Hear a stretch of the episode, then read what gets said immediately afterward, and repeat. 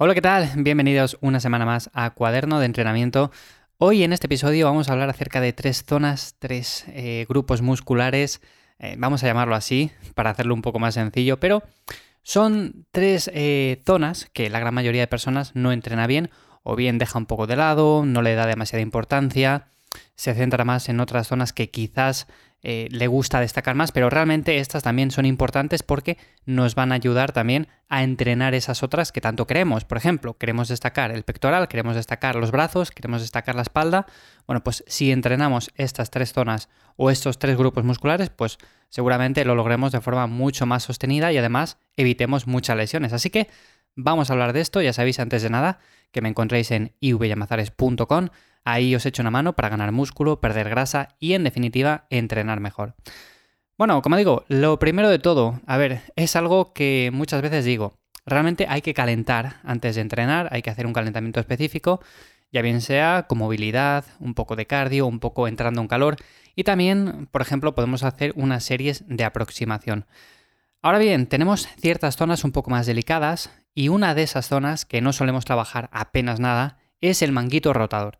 Seguramente a más de uno ya os suene, básicamente porque todos en algún que otro momento hemos tenido alguna molestia, dolor de hombro, incluso una lesión. Si estáis pasando ahora mismo por una lesión que os impide hacer ejercicios con el hombro, seguramente sepáis de lo que os estoy hablando. Y es que el manguito rotador es un grupo de músculos y tendones que rodea la articulación del hombro y mantiene firme la cabeza del húmero en la cavidad poco profunda del hombro. ¿Esto qué viene a decir? Pues viene a decir que si no trabajamos esta zona, cuando hacemos un press de banca, cuando hacemos un press militar, cuando trabajamos unas elevaciones laterales, cuando hacemos cualquier ejercicio que implique que el hombro se desplace, pues posiblemente lo hagamos de una manera poco eficiente y con el paso del tiempo al final hagamos que se produzca una lesión. Y es muy importante este punto porque las lesiones en el hombro, además de que son muy dolorosas, de que dan mucho la lata, terminan por frustrarnos porque no podemos entrenar, no podemos hacer lo que nos gusta. Además, incluso llegan un poco a limitarnos en el día a día, no pudiéndonos eh, ni siquiera peinarnos, ponernos una camiseta, vestirnos, atarnos las zapatillas y en definitiva todo esto. Yo en algún que otro momento he tenido lesiones en el hombro, ya bien sea por un levantamiento que quizás vas y no estabas preparado del todo y al final termina ocurriendo lo que nadie quiere, ¿no? Pero por eso digo esto, por eso siempre recalco el hecho de que debemos de calentar bien, debemos de tener una buena planificación y en ese sentido ciertos ejercicios para el manguito rotador van a venir genial. Un ejemplo de esto, por ejemplo, para hacerlo un poco más sencillo, sería eh, calentar el cuerpo como de costumbre, simplemente como digo, un poco de cardio, un poco de movilidad, tumbarnos en un banco en dirección al suelo, o sea, boca abajo, y uno de los brazos debemos de situarlo hacia afuera del banco, o sea, como que quede colgando, ¿no? A nivel del hombro. A partir de ahí vamos a flexionar el codo formando un ángulo de 90 grados. Esto, si lo veis en una imagen, os va a resultar mucho más sencillo, así que voy a dejar enlazado en las notas de este episodio una imagen para que lo veáis y de esta manera lo podéis hacer. Como digo, flexionamos el codo formando un ángulo de 90 grados más o menos y mantenemos el codo flexionado y evitando levantar el brazo por encima del hombro.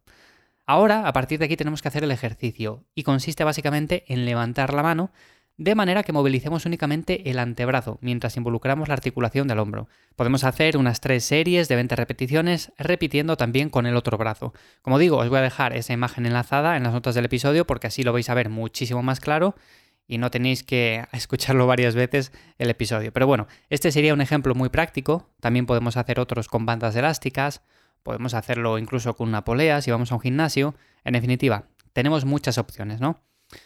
Esta sería una de las zonas que no estamos entrenando bien o que la gran mayoría de personas, bueno, pues deja un poco de lado. Luego, otra sería el glúteo, que es un grupo de músculos de vital importancia para caminar, subir escaleras, estabilizar la pelvis y en actividades eh, tan triviales como quedarte de pie sobre una sola pierna, que muchas veces decimos, es muy sencillo, ¿no?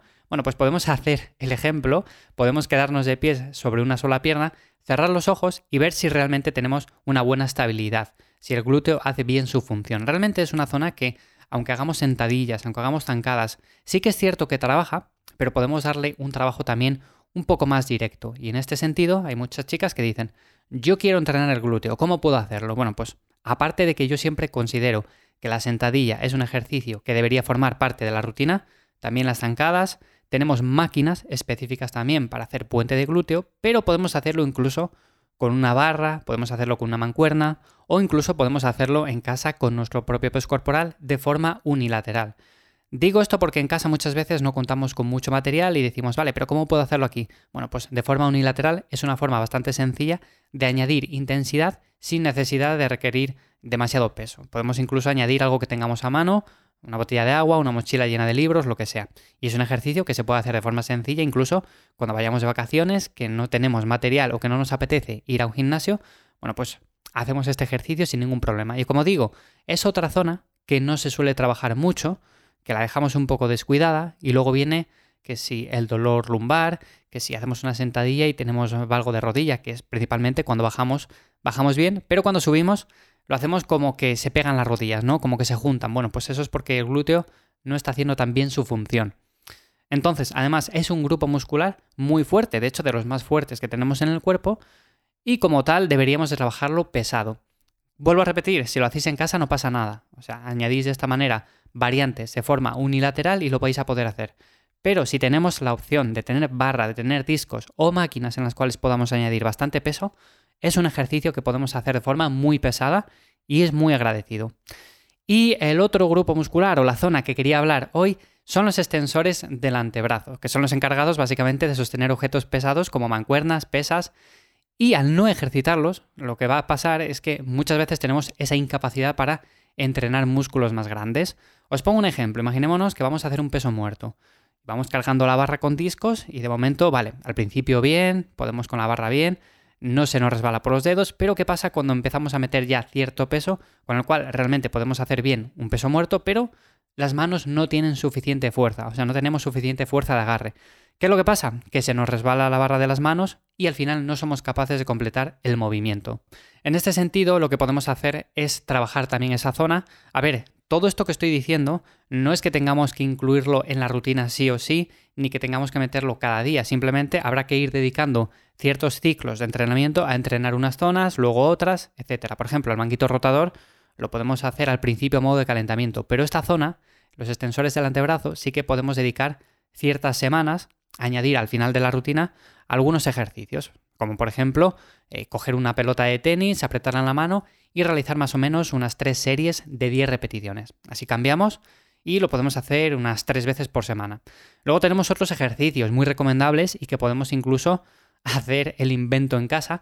Y se trata de, por ejemplo, atar un peso que sea más o menos moderado a una cuerda y después esta cuerda atarla alrededor de un palo. Por ejemplo, el palo de la escoba, ¿no? Que todos tenemos en casa. Bueno, pues el ejercicio consiste en ir enrollando ese palo y de esta manera vamos enrollando lo que es la cuerda alrededor del palo. Y es un buen ejercicio también para los extensores del antebrazo, para ir haciéndonos más fuertes, aunque bueno, tenemos otras opciones que son mucho más sencillas, como es colgarse de una barra, que también sirven. Tenemos también ejercicios como es el curl de antebrazo, que también serviría. Bueno, en definitiva, muchas opciones. No hace falta que incluyáis estos ejercicios sí o sí, pero sí que normalmente recomiendo que lo podemos hacer en ciertos mesociclos en los cuales damos prioridad, por ejemplo, al brazo. Y sobre todo personas que ya tienen cierto nivel de entrenamiento, que ya mueven ciertos pesos y dicen, vale, ahora quiero destacar o ahora quiero priorizar estos grupos musculares. Porque hay personas que están empezando, que mueven pesos todavía que son bajos y no se van a dedicar, en lugar de hacer sentadilla, peso muerto, remos y todo esto, hacer ejercicios para los extensores del antebrazo y todo esto. Lo podríamos incluir, pero quizás no sea demasiado eficiente en la rutina dedicar demasiado tiempo a esto. Pero bueno, en definitiva, esto es lo que quería comentaros hoy. De verdad, espero que os resulte de ayuda. Como digo, son tres zonas que la gran mayoría de personas no dedica demasiado tiempo a entrenarlas bien. Y si lo hacemos, si lo hacemos de esta manera que además comento, vamos a evitar lesiones, vamos a evitar molestias y vamos a rendir muchísimo más en esos ejercicios principales. Sin más, nos escuchamos de nuevo aquí en 7 días en Cuaderno de Entrenamiento. Espero que paséis una buena semana. Y sin más, nos escuchamos pronto. Chao.